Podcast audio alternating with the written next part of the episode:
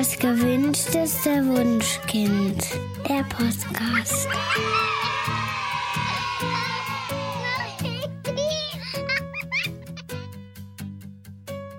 Hallo und herzlich willkommen zu Das gewünschteste Wunschkind der Podcast mit Daniel Graf und Katja Seide. Ja, herzlich willkommen zu unserer neuen Podcast-Folge. Heute wird es wirklich super interessant, denn wir wollen über ein Problem sprechen, das in den letzten Jahren merklich häufiger auftritt, nämlich psychische Erkrankungen bei Kindern. Dazu haben wir Dr. Michael Elpers eingeladen. Er ist Kinder- und Jugendpsychiater, Psychotherapeut und hat darüber ein Buch im Belz Verlag geschrieben. Es heißt, wenn die Kinderseele streikt.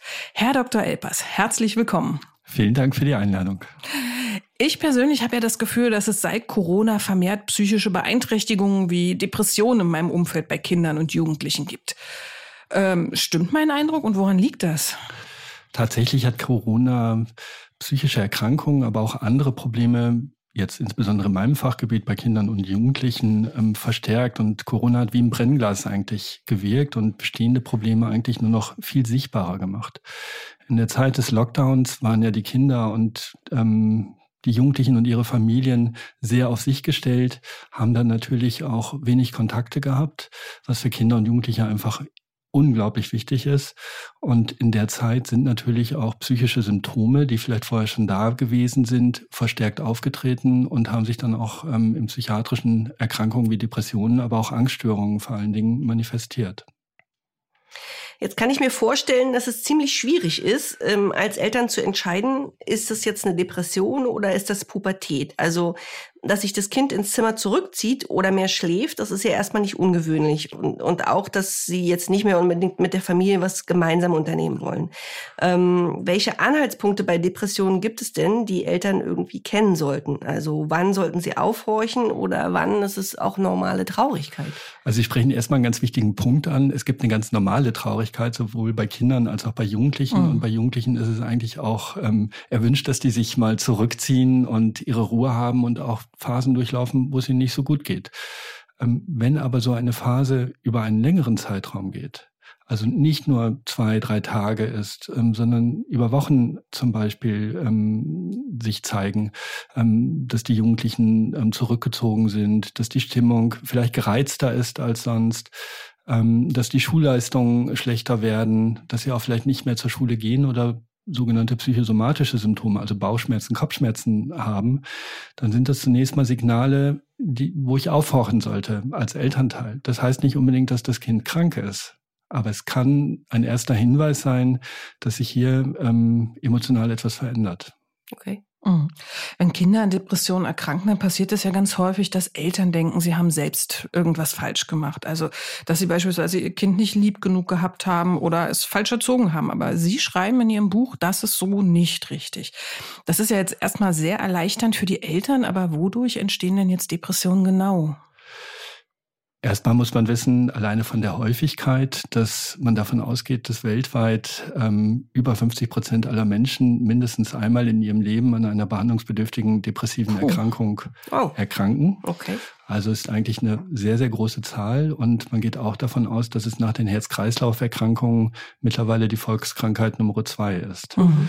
Ähm, das heißt, depressive Symptome Ängste, das gehört ja auch zu unserem normalen Leben dazu. Es ist also Teil unserer Persönlichkeit, ist also erstmal nicht unbedingt etwas Schlimmes. Viele Eltern machen sich aber sofort Vorwürfe. Also genau das, was Sie jetzt auch angesprochen ja. haben. Was habe ich falsch gemacht, ist häufig so ein, ähm, ähm, so ein Aufhänger, mit dem wir dann, mit dem die Eltern ein Gespräch beginnen. Und darum geht es häufig gar nicht. Wir haben alle ein Risiko, genauso wie wir körperlich erkranken können, auch psychisch zu erkranken. Aber wenn ich nicht weiß oder nicht richtig darauf eingehe, wie es meinem Kind geht, woher sollen Eltern das allerdings auch wissen, ähm, dann kann ich natürlich Symptome verstärken. Das hat aber nichts mit Erziehungsfehlern oder Schuld daran zu tun. Schuld bin ich, wenn ich mein Kind vernachlässige, misshandle ähm, oder auch wenn ich sehe, dass es dem Kind schlecht geht, nichts tue. Dann kann man von Schuld sprechen, ansonsten aber meiner Meinung nach nicht. Und also Jetzt gehen wir davon aus, die Eltern haben mitbekommen, ihrem Kind geht's schlecht oder sie vermuten, dass das Kind depressiv ist. Ähm, was machen, was machen die Eltern dann als nächstes? Es gibt ja verschiedene Wege. Also einmal ein Kontakt zum Facharzt für Kinder- und Jugendpsychiatrie wie mir. Andere versuchen sofort auch einen ähm, Platz bei einer Psychotherapeutin oder einem Psychotherapeuten zu bekommen. Ähm, die gehen gar nicht den Umweg über eine fachärztliche Diagnostik. Ähm, und das sind so die häufigsten Zugangswege auch zu einer Behandlung. Wichtig ist aber eben genau hinzugucken. Das ist vielleicht ähm, der Unterschied, weil da unsere Arbeitsweise einfach noch mal ein bisschen anders ist. Das hängt aber auch damit zusammen, dass wir natürlich in so einer großen Gemeinschaftspraxis, in der ich arbeite, viel mehr Möglichkeiten der Diagnostik habe, während eine Psychotherapeutin oder ein Psychotherapeut natürlich da sehr eingesch erstmal eingeschränkter ist. Mhm. Und dann gucken wir erstmal genau hin. Also was könnten denn Ursachen sein? Die Erfahrung ist meistens, oder in den seltensten Fällen ist es nicht nur eine Ursache, mhm. sondern da sind immer mehrere Dinge, die eine Rolle spielen. Mhm. Jetzt bin ich ganz neugierig, wenn ich jetzt als Familie in Ihre Praxis komme, ähm, also quasi in eine psychiatrische Praxis, ähm, wie genau läuft der Prozess ab? Wie fangen Sie an? Wir sind ja drei Partnerinnen, also mhm. ich habe zwei ähm, ärztliche Partnerinnen in der Praxis. Die eine Partnerin nimmt zunächst, ganz egal wie alt das Kind ist, es sei denn, es ist jetzt zwei Jahre alt, nur die Kinder mit. Ich nehme, bei mir ist es so, ähm, zu mir kommt erstmal die ganze Familie rein. Es sei denn, es sind Jugendliche, so ab dem 16. Lebensjahr, da frage ich dir immer, äh, möchtest du erstmal mit mir alleine sprechen? Die meisten sind aber ganz froh, wenn die ja. Eltern dann erstmal dabei sind, weil sie auch nicht so regelmäßig zum Kinder- und Jugendpsychiater gehen. Und dann frage ich erstmal ganz offen, ähm, was kann ich für sie tun oder was kann ich für dich tun? Ja, wir sprechen erstmal zusammen, dann rede ich gleich mit dir alleine, wenn du das möchtest, aber auch mit deinen Eltern. Also ich fange erstmal ein offenes Gespräch an und höre, mir an, was das Problem ist. Häufig sind die Vorstellungen oder die Absichten zum Arzt zu gehen natürlich zwischen Kindern und ja. Eltern ganz unterschiedliche. Mhm. Deshalb ist es auch wichtig, beide alleine zu hören. Und ich versuche gar nicht sofort das Symptom anzusprechen, sondern erstmal allgemein zu gucken. Also wo gehst du zur Schule? Was machst du? Ähm, wie bist du eingebunden? Manche Jugendliche sagen sofort, ich komme wegen einer Depression hier oder her. Oder ähm, meine Psychotherapeutin hat gesagt, ähm, ich soll nach einem Medikament fragen, weil ich mhm. in der mhm. Psychotherapie nicht weiterkomme. Dann ist das Problem natürlich klar. Mhm. Und es sind aber immer Symptome, die zunächst mal geschildert werden. Und hinter einem Symptom können natürlich ganz viele verschiedene Dinge stecken. Und das gilt es erstmal im Gespräch ein Stück weit einzugrenzen. Das ist der erste Schritt. Mhm. Ja, spannend. Ähm, von meinen Freundinnen im, Umkreis höre ich auch ganz häufig, dass empfohlen wird, das Jugendamt mit einzuschalten, ähm, ja, wenn ein Kind psychisch erkrankt ist. Beim Stichwort Jugendamt, dann denken die meisten erstmal an vernachlässigte Kinder und die meisten Eltern, die ich kenne, ähm, ja, wollen nicht so gern das Jugendamt, ich nenne es mal, auf sich aufmerksam machen. Gibt es einen guten Grund, sich doch dort zu melden? Es gibt viele Gründe, sich dort zu melden und das Jugendamt ist auch nicht sozusagen der Feind mhm. der Familien. Das mhm. muss man einfach auch ein Stück weit sehen, sondern ähm, die sind auch immer sehr bemüht, ähm, Familien zu helfen. Es gibt kassenärztliche Psychotherapien. Also da habe ich im Kindes- und Jugendalter, rufe ich eine Psychotherapeutin oder einen Psychotherapeuten an und vereinbare einen Termin. Aber das können wir auch immer in den Zeitungen lesen, ist bei uns in der Praxis leider auch nicht anders, lange Wartezeiten. Mhm. Und dann gibt es aber noch einen anderen Weg. Wenn nämlich der kassenärztliche Psychotherapeut auf absehbare Zeit keinen Termin hat, kann ich auch über das Jugendamt eine Psychotherapie beantragen.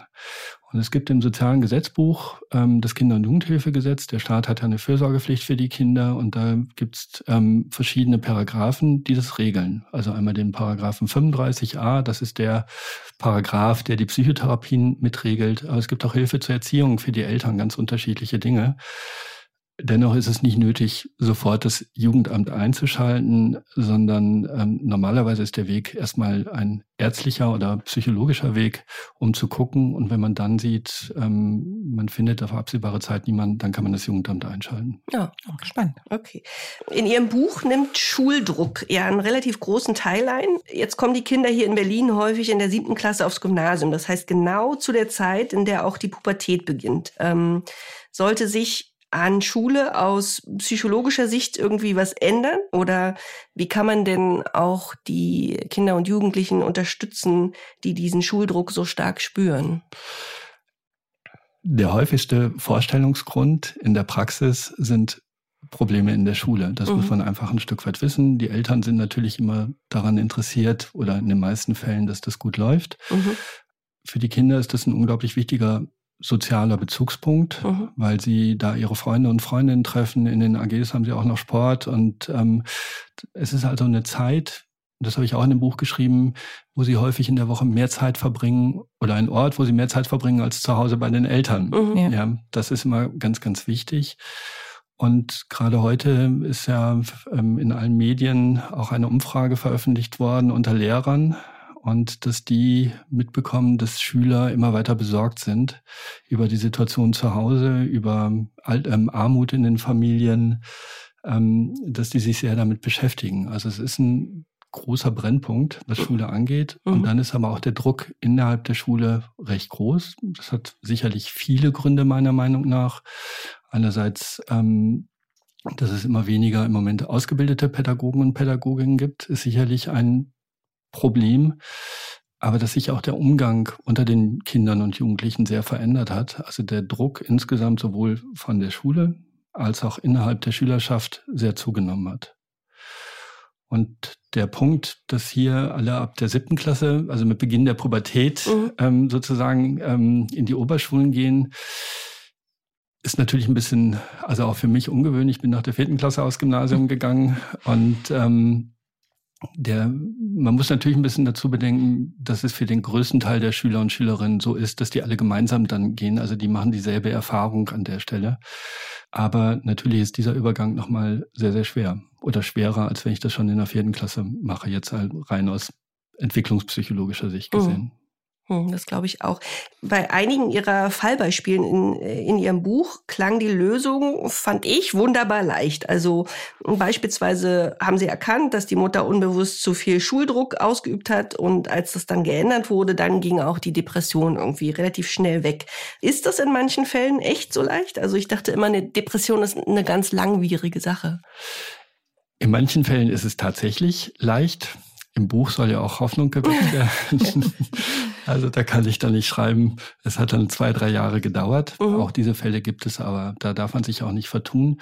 Und man darf sich auch auf der anderen Seite nicht vertun. Depressionen sind schwere Erkrankungen und Menschen, die davon betroffen sind, ähm, auch Jugendliche berichten ja häufig, dass sie eigentlich nichts mehr fühlen, dass mhm. sie gerne möchten, sie würden gerne etwas machen, aber selbst das Aufstehen oder das Frühstück zubereiten, macht unglaublich große Schwierigkeiten, so dass sie das überhaupt nicht schaffen.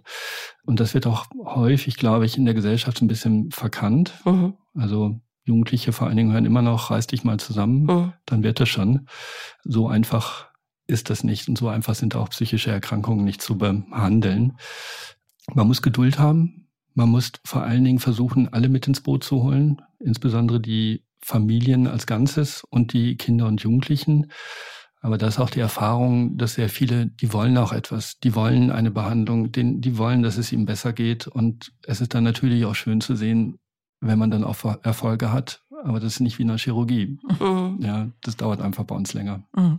Aber trotzdem ist die Hoffnung nicht unberechtigt, oder? Also ich kenne das von, von erwachsenen Freunden, die ähm, so depressive Verstimmungen hatten, die waren dann teilweise ähm, ja auch alleine wieder weg. Ne? Also die sind dann nicht geheilt, wahrscheinlich nach ihren Ausführungen, aber so dieses akute, diese, dieses akute Schlechtgehen ist vorübergehend weg. Ne? Also die sitzen nicht mehr teilnahmslos im Sessel, sondern können auch wieder aktiv am Alltag teilnehmen. Ähm, ist das bei Kindern auch möglich?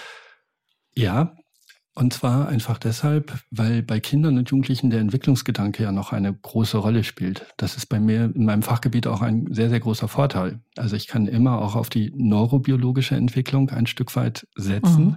Die muss ich aber aktiv begleiten. Also wenn ich mich im Stuhl zurücklehne und sage, ach, wird schon von alleine oder das wächst sich aus oder wie auch immer, dann wird schwierig. Wenn aber Eltern aktiv ihr Kind mitbegleiten über diese schwierige Zeit, wenn auch ähm, die Schulen mit einbezogen werden und wenn den Kindern und Jugendlichen gute Angebote gemacht werden, dann sieht man, dass sich doch viele Symptome auch schnell verändern. Trotzdem bleibt das Risiko, dass eine Depression mhm, auch wiederkehren kann. Jetzt haben Sie schon vorhin kurz angesprochen, dass es in Deutschland ja leider so ist, dass es viel zu wenige Kassenplätze bei Psychotherapeuten gibt.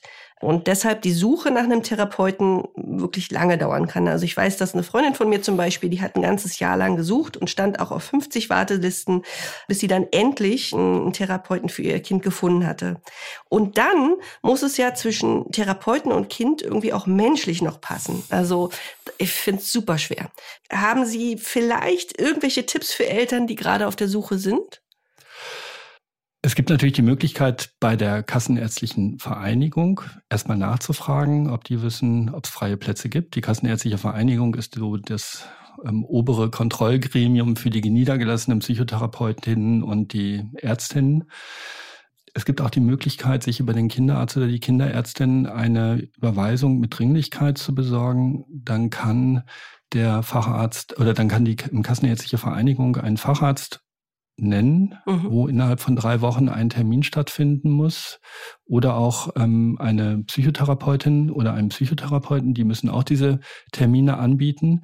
Das Problem daran ist, dass das nicht heißt, dass dann automatisch eine Psychotherapie direkt im Anschluss mhm. stattfindet. Okay. Also es findet erstmal ein Gespräch statt.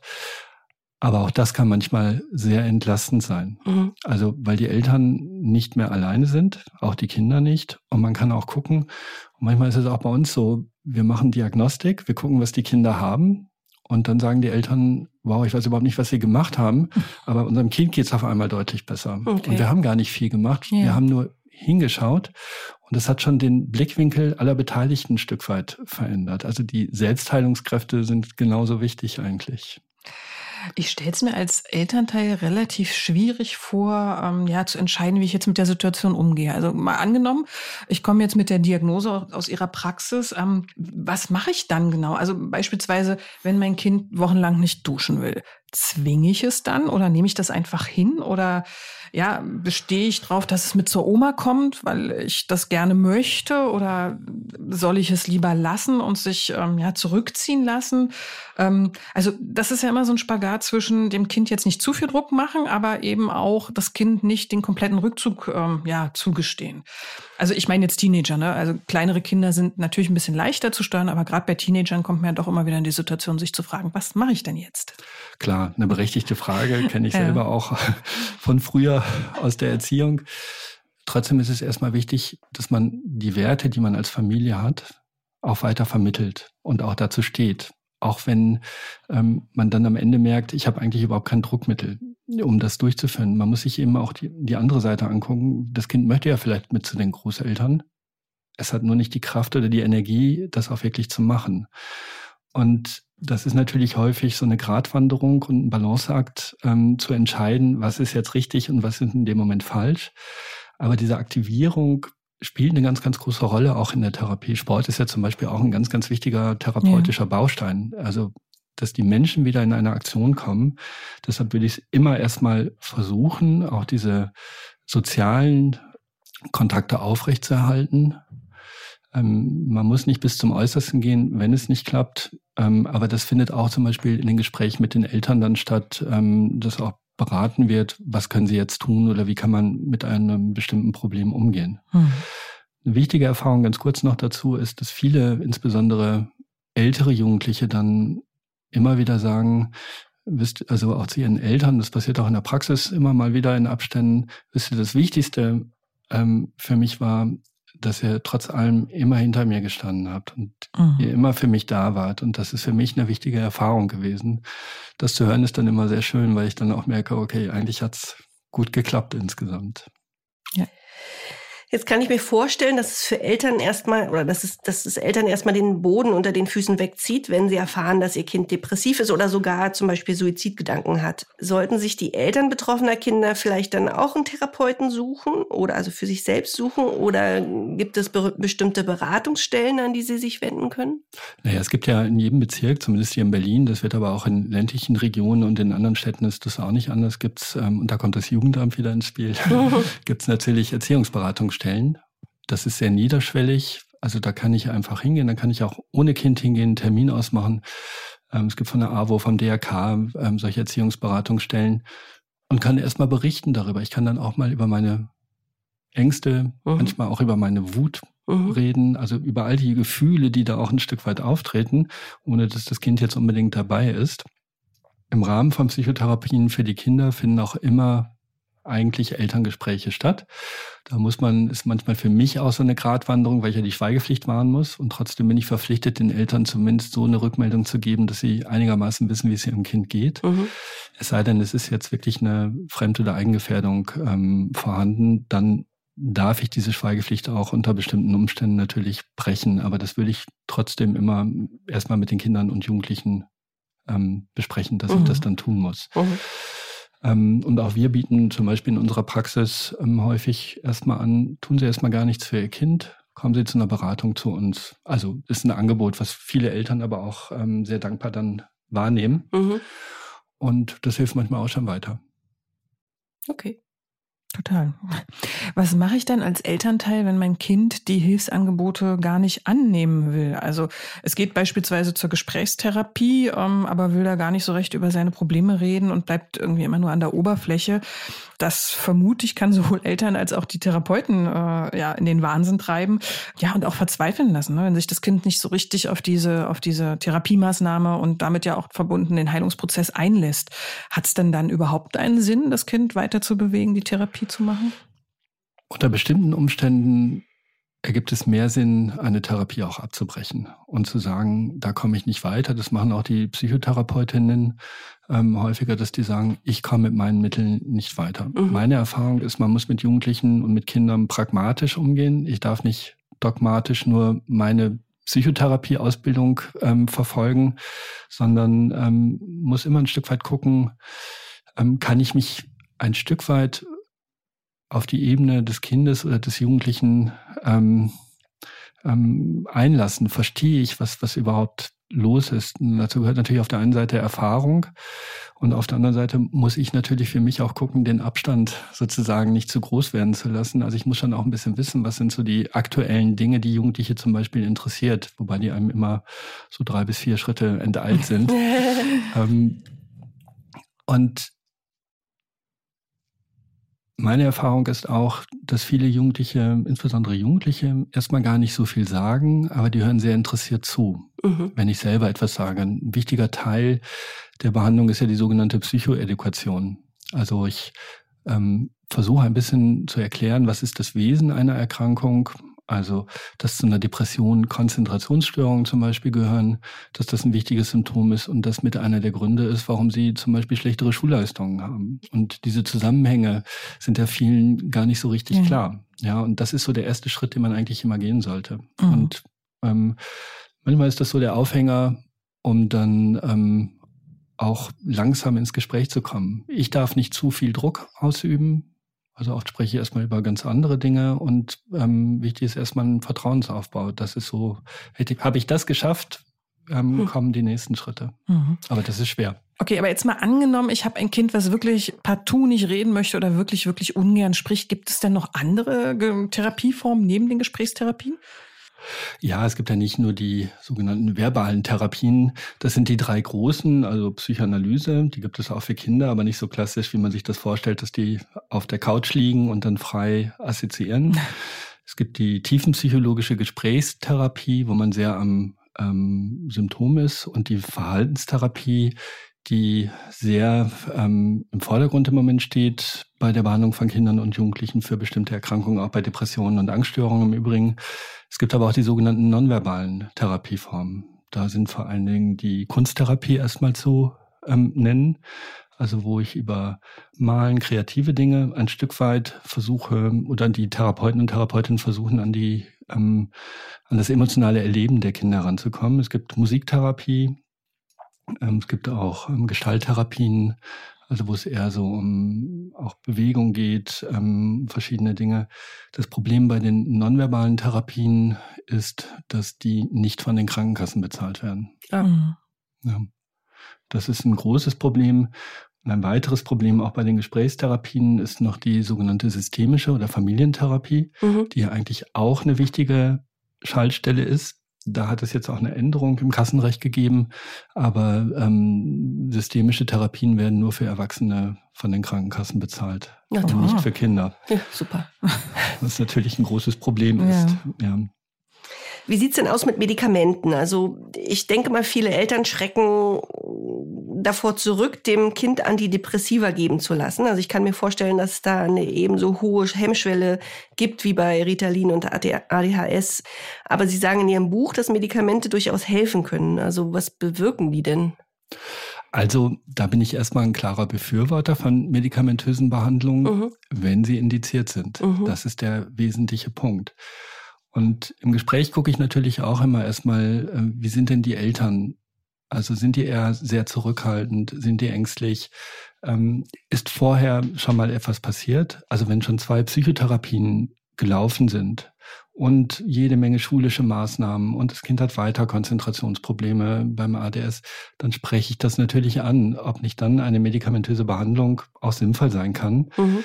Ich leite so ein Gespräch aber immer damit ein, tun Sie immer nur das, wo Sie selber auch dahinter stehen können. Mhm. Also tun Sie es nicht nur, weil ich Ihnen das sage, weil das wird nicht klappen. Mhm. Das ist, gilt eigentlich für alle medikamentösen Behandlungen. Wenn Sie nicht überzeugt sind als Patientin oder als Patient, dass das auch einen Sinn ergibt, dann werden Sie auch das Medikament nicht nehmen. Und da muss man auch immer offen und ehrlich sein. Medikamente sind immer nur unterstützend, mhm. bis auf wenige Erkrankungen wie Schizophrenien zum Beispiel oder Manien, die aber eher selten im, also die Manien kommen eher selten im Jugendalter vor. Und wesentlich ist immer darüber hinaus zu gucken, ähm, dass man andere Formen der Therapien etabliert. Deshalb kann ich trotzdem sagen, wir beginnen jetzt beim ADS zum Beispiel erstmal mit einem Medikament, mhm. ähm, weil dann die Konzentrationsfähigkeit so gut ist, dass ich auch am Nachmittag von der Verhaltenstherapie, die findet ja meistens nachmittags mhm. statt, auch etwas habe. Wenn ich dann da völlig unkonzentriert bin, werden auch viele Dinge gar nicht verinnerlicht werden. Mhm. Mhm. Bei Jugendlichen stelle ich es mir ein bisschen schwierig vor, ähm, die zu erreichen, weil die sich ja jetzt ungern die Welt von ihren Eltern oder Erwachsenen generell erklären lassen.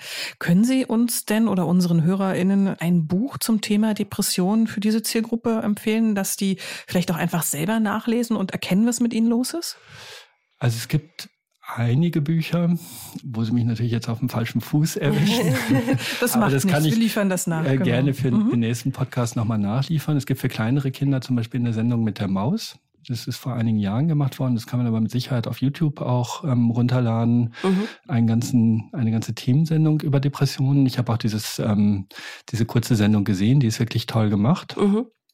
Ähm, es gibt für junge Erwachsene ich glaube, das heißt mein schwarzer Kater, das reiche ich Ihnen aber noch nach. Mhm. Ähm, und für Erwachsene, da geht es eben darum, um eben diese, um Depressionen und wie gehe ich damit um. Ja, wir verlinken das einfach in den Shownotes und dann finden das unsere HörerInnen. Es gibt bestimmte Begleiterscheinungen von Depressionen. Das wusste ich, bevor ich Ihr Buch gelesen habe, auch noch nicht. Aber es ist zum Beispiel Essstörungen oder selbstverletzendes Verhalten, wie zum Beispiel Ritzen oder auch starke Ängste und Zwänge, Stimmen hören oder sich verfolgt fühlen. Ähm, das kann alles bei Kindern und Jugendlichen mit Depressionen zusätzlich vorkommen. Lassen Sie mal uns eins beispielhaft rauspicken, ähm, das selbstverletzende Verhalten. Ich habe gelesen, dass das eigentlich ein Lösungsversuch ist, ähm, nämlich von den Jugendlichen Druck abzubauen oder auch etwas zu fühlen. Ist das dann etwas Gutes? Ähm, sollte man das unterbinden oder nicht? Sollte man es zulassen? Wie geht man denn als Eltern damit um, wenn das Kind jetzt mit der Rasierklinge sich die Haut aufritzt? Selbstverletzendes Verhalten ist nicht nur für die Eltern ein ganz, ganz schwieriges Thema. Mhm. Ähm, wir haben viele Jugendliche mit sehr stark, mit vielen ähm, glücklicherweise meist oberflächlichen Schnittwunden, ähm, wo aber der ganze Unterarm zum Beispiel ähm, durch Rittspuren ähm, auch vernarbt ist. Mhm. Und das ist natürlich für alle Beteiligten sehr belastend. Erstmal muss man das als ein Symptom wahrnehmen, nicht unbedingt als eine suizidale Handlung, also als ein Selbstmordversuch. Mhm. Und tatsächlich ist es so, wenn Sie die Jugendlichen vor allen Dingen fragen, die spüren nicht unbedingt den Schmerz, sondern die spüren sich selber und die spüren eine innere Entspannung. Mhm. Ja, das ähm, sieht man auch in anderen Bereichen. Fingernägel knabbern an, am Nagelfilz ähm, ist ja auch mhm. eine Schmerzreaktion zum Beispiel, ähm, ist viel häufiger, als man manchmal denkt in der Allgemeinbevölkerung. Ich muss es aber als Symptom erstmal wahrnehmen. Mhm. Und man wird nicht sagen können, du musst jetzt mit dem selbstverletzendem Verhalten aufhören. Das geht so nicht. Da werden nicht nur die Eltern, sondern auch wir scheitern, mhm. sondern man muss es immer so ein bisschen in einem Gesamtkontext sehen und ein Stück weit schauen, welche Problematik kann dahinter stecken. Und da, wir kommen immer wieder zu den drei Bereichen, Schule, Freunde, Familie. Mhm. Ja, das sind so die drei Kernbereiche, in denen sich Jugendliche und auch Kinder bewegen. Und okay. da gilt es dann eben nachzuschauen, was könnte da eine Rolle spielen. Hm. Aber erstmal lässt man es zu als Eltern und wenn das, ich weiß noch aus meiner Klinikzeit, ist jetzt eine längere Zeit her, aber mhm. da hatten wir eine Jugendliche, ähm, die hat sich dann nicht nur an den Armen selbst verletzt, sondern im Gesicht. Okay. Und das ist für alle natürlich extremst ja. belastend, auch für das Helfer-System ähm, mhm. ja. ähm, ähm oder das Netzwerk, weil sie sehr hilflos dem gegenüberstehen. Aber der beste Weg ist wirklich zu schauen, ähm, was was heißt das für die Jugendliche oder den Jugendlichen? Welche Symptomatik kann noch dahinter stecken? Und da sozusagen an der Ursache zu forschen. Mhm. Das wird meistens auch das selbstverletzende Verhalten verändern. Okay. Mhm. Sie haben jetzt die wichtigen drei Punkte genannt und einer davon ist ja Familie und da wird ja ganz häufig empfohlen, dass Eltern Dinge ganz aktiv ansprechen sollen. Ähm, jetzt sind ja viele Kinder schon in der Pubertät und wollen das unter Umständen gar nicht unbedingt hören, was das Beste für sie ist. Äh, besteht dann nicht die Gefahr, dass Teenager dann extra Dinge machen, die nicht gut für sind? Also zum Beispiel ähm, sich mit nicht desinfizierten Rasierklingen ritzen oder ähm, ja, weil sie halt glauben, dass es keinen Schaden anrichtet oder einfach weiter Cannabis rauchen, weil das eben zeitweise erleichternd ist. Also Cannabis und selbstverletzendes Verhalten sind erstmal zwei ganz unterschiedliche ja. Dinge. Aha. Beim selbstverletzenden Verhalten, da ist es sicherlich so, dass sie das nicht unbedingt freiwillig machen, weil sie sagen, das ist toll und ich meine, ich finde das super, wie meine Unterarme hinterher mhm. aussehen, sondern da steckt ja ein Leidensdruck dahinter. Okay. Und ähm, die sind auch, die sitzen nicht bei mir im Zimmer und sagen, ach, interessiert mich alles nicht, ich mache trotzdem weiter, mhm. sondern die sind schon auch sehr daran interessiert, ähm, an der Ursachenforschung teilzunehmen, soweit sie das können. Ähm, und ähm, auch irgendwann damit aufzuhören. Das ist ähm, häufig etwas, ähm, was Eltern vielleicht auch ein bisschen falsch interpretieren an der Stelle meiner Meinung nach. Mhm. Man kann nur nicht einen Zeitraum angeben oder ich kann nicht versprechen, wissen Sie, in drei Monaten ist das vorbei. Ich hatte eine Patientin, da ging das relativ gut. Da hat das, haben die Gespräche eine deutliche Entlastung gebracht. Und ähm, da war das selbstverletzende Verhalten auch relativ schnell vorüber. Eine andere ein anderer Jugendlicher, das kommt nicht nur bei Mädchen vor, das ist auch immer so ein bisschen ja, wichtig, stimmt. das so gerade zu rücken. Mhm. Der hat dann heimlich sich an den Unterschenkeln weiter selbst ähm, verletzt. Und dann sieht man es natürlich nicht, mhm. wenn man mit ihm spricht und er sagt, ich habe das nicht gemacht, ich kann ihn ja nicht auffordern, mhm. zieh mal deine Hose runter, das würde ich mhm. auch nie machen. Ähm, da war das einfach so, ähm, wo man sich dann auch eingestehen muss, vielleicht war das Vertrauen auch nicht so richtig da. Ich kann auch nicht jedem helfen. Nicht jeder Jugendliche mag mich natürlich. Mhm. Ja, das, da spielt ja immer die Sympathie und die Antipathie eine ganz, ganz große Rolle in der Behandlung. Unbedingt. Mhm. Ja. Beim Cannabis ist es nochmal ein bisschen was anderes. Cannabis ist unter Jugendlichen sehr weit verbreitet. Mhm. Ja, ja, das ist etwas, was in deren Alltag im Prinzip zur Normalität gehört, ob wir das als Eltern gut finden oder nicht. Ich habe auch, wenn ich darüber spreche, ist das nicht so, dass ich sage, ihr müsst jetzt aufhören sondern ich kann nur sagen, das sind die Risiken. Und ähm, mit diesen Risiken musst du einschätzen, ob es dir trotzdem wert ist, weiterzumachen oder nicht. Und das ist für viele Eltern ein großes Problem. Klar, verstehe ich auch sehr gut. Aber da argumentieren dann auch viele Jugendliche, naja, ihr trinkt doch jeden Abend ein Glas Wein mhm. oder ähm, ihr trinkt einen Whisky oder geht äh, mit Freunden irgendwo beim Essen ähm, auch Alkohol trinken. Und da ist die Argumentation halt häufig sehr, sehr schwierig. Aber es hat natürlich auch was mit der Gesellschaft zu tun, wie wir mit dem Cannabis im Moment umgehen. Mhm. Ja, und für mich ist das mit einer der gefährlichsten Drogen, ähm, weil es im Jugendalter in die Netzwerkbildung des Gehirns eingreift und okay. dann eben halluzinogene Drogen, zu denen das Cannabis auch gehört, ähm, im Extremfall zu Schizophrenien führen kann. Mhm. Das heißt, äh, Sie sind nicht äh, kein großer Freund davon, dass das jetzt legalisiert wird? Nein. Äh, nein, okay. Betroffene Erwachsene, die depressiv sind, die sagen ja ganz häufig, dass sie aufgrund der Depression wirklich denken oder dachten, dass ihr Umfeld, also ihre Lieben, besser dran wären tatsächlich, wenn sie nicht mehr wären. Oder dass sie sowieso niemand vermissen würde, wenn sie tot wären. Wie kann man denn jemanden, der gerade in einer akuten depressiven Episode ist, als Familie oder als Freund klar machen, dass er oder sie geliebt wird natürlich? Ja, für einen depressiven Menschen ist die Welt draußen grau. Ganz egal, mhm. ob die Sonne scheint oder nicht. Aber trotzdem muss ich als Außenstehender ja sagen, ich weiß, dass die Welt für dich grau ist und trotzdem scheint die Sonne. Also ich muss auch immer wieder signalisieren, ähm, du bist mir wichtig. Ja, du bist der Mensch, der zu uns gehört, der zu mir gehört, ähm, den ich liebe und ähm, der für mich ganz, ganz wichtig ist in meinem Leben. Und irgendwann erreicht man die Jugendlichen auch wieder. Das ist auch eine Erfahrung, wenn die aus der ähm, Depression wieder rauskommen.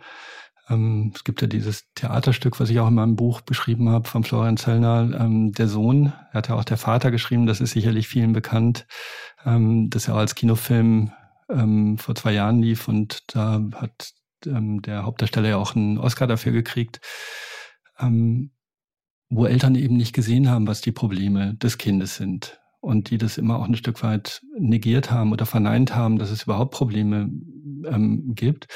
Und das, glaube ich, ist für Jugendliche, aber auch für Kinder was sehr, sehr Schwieriges. Okay. Also wenn sie merken, das Umfeld interessiert sich gar nicht dafür jetzt schauen wir mal in die Zukunft. Ähm, ist es wirklich so, dass Menschen, die im Kinder- und Jugendalter eine depressive Episode hatten, zwangsläufig immer wieder auch als Erwachsene betroffen sein werden? Oder gibt es die Hoffnung, ähm, dass durch die therapeutische Behandlung das auch irgendwann mal gut ist? Tatsächlich besteht ein Risiko, dass es immer wieder depressive Episoden geben kann. Mhm. Aber auch da ist die Erfahrung, dass je früher eine Behandlung also auch im Kindesalter schon beginnt und je effektiver die durchgeführt wird, ähm, desto geringer ist das Risiko, dass es dann im Erwachsenenalter nochmal zu vielen oder zu regelmäßigen depressiven ähm, Episoden kommt. Das ist immer ein ganz, ganz wichtiger ähm, Aspekt. Da müssen wir auch nochmal die Medikamente ansprechen. Viele sagen dann ja, oh, mir geht's wieder besser, also setze ich sie ab. Aber letztendlich ist der Prozess, also sozusagen der neurobiologische Prozess, ist ja noch nicht abgeschlossen. Deshalb mhm. ist es immer wichtig, selbst nach deutlicher Symptombesserung auch zum Beispiel mit den Medikamenten noch weiterzumachen, um einfach so eine ähm, Sicherheit auch zu schaffen, bis man sie dann natürlich trotzdem immer so früh wie möglich wieder absetzen kann. Aber dass das so eine Zwangsläufigkeit ist, wenn ich im Kindesalter an Depressionen erkrankt bin, dass ich dann auch im Erwachsenenalter Depressionen habe, das ist so eigentlich nicht der Fall. Okay. Ja, gut zu wissen. Ja. Gibt es denn noch einen abschließenden Rat, den Sie gerne loswerden wollen würden? Ich glaube, dass es wichtig ist, an die Kinder zu glauben, weil die einfach, ähm, zumindest die, die ich auch in der Praxis kenne, ich spreche jetzt nur von meinen Patientinnen mhm. und Patienten, ähm, die haben trotz ihrer psychischen Erkrankungen auch in vielen Bereichen unglaubliche Kraft. Wir reden ja beim Arzt geht's immer um Krankheiten. Das kann ich nicht verhindern, weil ich ja immer nach Symptomen fragen muss. Ich versuche aber ähm, zum Beispiel, da ist das ADS ein gutes Beispiel, das ist ja vielen geläufig. Ähm, das wird auch mit einer hohen Kreativität, mit einer hohen Sensibilität der Kinder und Jugendlichen in Verbindung gebracht. Ähm, auch mit einem erhöhten Risiko oder mit einer erhöhten Risikobereitschaft. Das kann schiefgehen. Das mhm. kann aber auch dazu führen, dass viele Dinge auf einmal probiert werden und zum Erfolg führen, die andere sich nicht getraut hätten. Und dass man einfach auch die positiven Seiten trotz aller Schwierigkeiten nie vergisst. Mhm. Sehr schön. Ganz wunderbare Worte zum Abschluss. Ganz, ganz herzlichen Dank für Ihre Ausführungen, Herr Dr. Elpers. Wir freuen uns wirklich sehr, dass Sie sich heute die Zeit genommen haben, über dieses wichtige Thema mit uns zu sprechen. Und ich bin ganz sicher, dass die betroffenen Eltern Mut und Zuversicht schöpfen konnten. Ähm, für die Betroffenen ist das sicherlich auch eine wirklich, wirklich schwierige Zeit. Wenn ihr, liebe HörerInnen, mehr zum Thema lesen wollt, dann schaut doch gerne in Dr. Elpers Buch. Das verlinken wir natürlich auch gerne wieder in unseren Shownotes oder bei uns im Blog. Und der Belz Verlag hat uns ein Exemplar zur Verlosung zur Verfügung gestellt. Ihr wisst ja, wie es geht. Einfach kurz eine E-Mail mit dem Betreff ähm, Dr. Elpers an uns an wunschkindblog.gmail.com schicken und wir losen dann unter allen Einsendenden ein Exemplar aus. Ja, damit sind wir am Ende unserer heutigen Folge. Ähm, Nochmal herzlichen Dank an Sie, Herr Dr. Elbers. Ich habe mich auch sehr gefreut, hier sein zu dürfen. Vielen Dank auch an Sie. Sehr, sehr gerne. Ja, hört gerne auch in zwei Wochen wieder rein. Wir würden uns auf jeden Fall sehr darüber freuen. Bis dahin macht's gut und tschüss. Tschüss. Das war der Podcast vom gewünschtesten Wunschkind.